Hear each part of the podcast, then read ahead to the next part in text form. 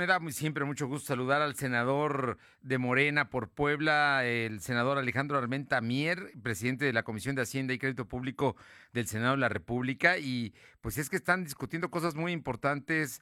Alex, muy buenas tardes, muchísimas gracias por tomar la llamada, por permitirnos platicar contigo del asunto de la ley del Banco de México, que yo sé que tienen ustedes un parlamento abierto, pero parece que los diputados están pensando por lo pronto no discutirla a fondo.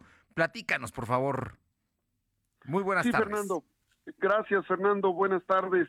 Gracias a todo tu equipo de producción de lo de hoy noticias. Desde luego que concluimos hoy un parlamento abierto de dos días. Ayer y hoy diversos especialistas, economistas, representantes de líderes migrantes, junto con senadores y diputados, dialogamos sobre esta minuta que ya fue aprobada en el Senado y que es una iniciativa que presentó el senador Ricardo Monreal para apoyar a los migrantes mexicanos que regresan con dólares en efectivo al país. Esta iniciativa también beneficiará al sector productivo económico en los puntos turísticos que tiene México y desde luego apoyará a toda la economía de la frontera norte y sur de nuestro país quedó en claro que esta ley, al ser modificada, no violenta la autonomía del Banco de México, quedó en claro que son más del 1% los recursos que ingresan al país por la vía de efectivo en el flujo de los migrantes que regresan entre noviembre, diciembre, enero y mayo y junio, Fernando. Sí. Y bueno, ya le tocará a los señores diputados y diputadas pronunciarse y continuar con este trabajo legislativo. Las y los senadores aprobamos en su mayoría esta ley porque es a favor de México y a favor de los migrantes. A ver, yo eso es muy importante lo que nos dices y creo que vale la pena subrayarlo.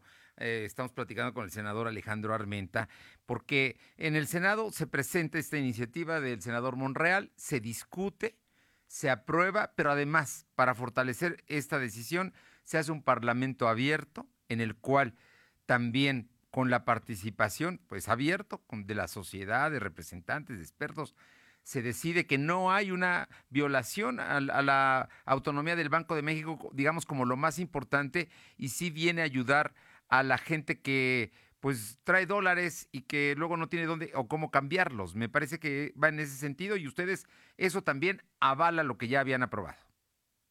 Sí, desde luego. Y ya serán los diputados, las diputadas. Sí. Yo los escuché en el Parlamento abierto, incluso al diputado Ignacio Mier, y a varios diputados poblanos hablar a favor de la iniciativa. Seguramente ellos definirán en qué momento es turnada, se realiza la minuta y eh, se regresa a la Cámara de Senadores o se envía al Ejecutivo para su aprobación, su publicación. Te, comento porque hace aproximadamente una hora de al establecer la, lo que es, digamos, la lista de prioridades de eh, la Cámara de Diputados, por lo menos en febrero, que están empezando apenas el periodo ordinario, ya no incluyeron la discusión, por lo menos no en el corto plazo, no, no en lo inmediato. Traen ahorita el tema de la ley eléctrica, pero el tema es que ya está en su cancha y ahora vamos a esperar a ver qué, qué resuelven. ¿Así, ¿Así nos quedamos en el tema? Sí, seguramente el Parlamento abierto les dará argumentos, porque primero tienen que preparar la minuta en la Comisión de Hacienda con observaciones o no a la que nosotros presentamos. Y ya ellos definirán en qué momento.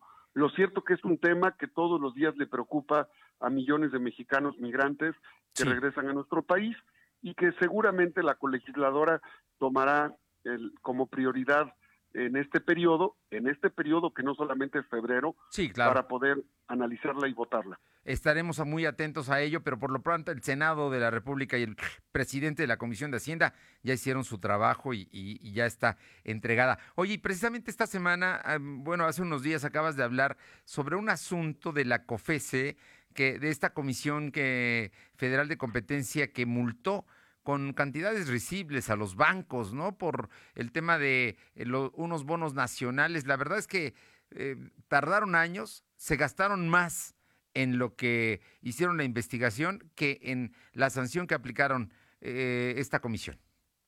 Sí, es una burla, Fernando.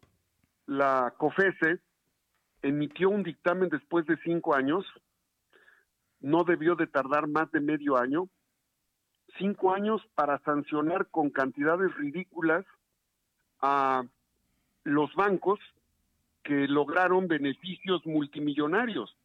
Los bancos realizaron actividades, contratos, convenios, arreglos para concertar y manipular los precios de los bonos, valores de deuda de nuestro país. La deuda en nuestro país es de 11 billones de, de pesos.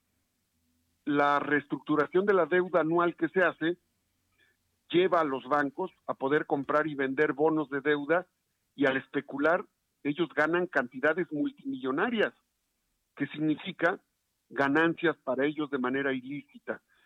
Lo que hizo la COFESE no es más que eh, proteger a los bancos y por eso es que estamos pidiendo que presente el expediente 10 diagonal 006 2016 y vamos a, a convocar a la titular de la COFESE para que comparezca ante el Senado de la República.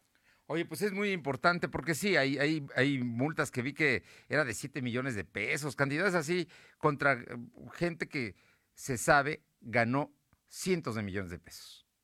Sí, por ejemplo, el Tribunal de Distrito de Estados Unidos en Manhattan, solo a dos bancos, solo a dos bancos, a Morgan y a Barclay, lo sancionó con 500 millones de pesos.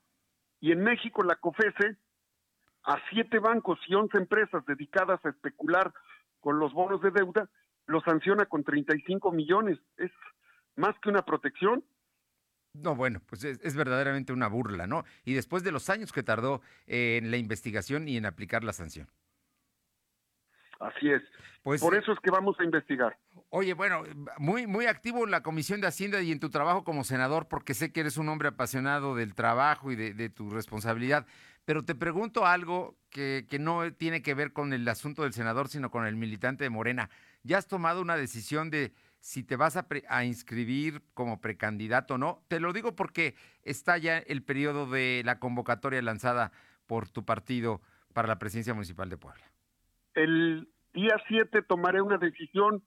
Es muy importante que la decisión sea racional, objetiva, Fernando. Sí. Tenemos muchos temas y lo importante es preservar la unidad en Morena.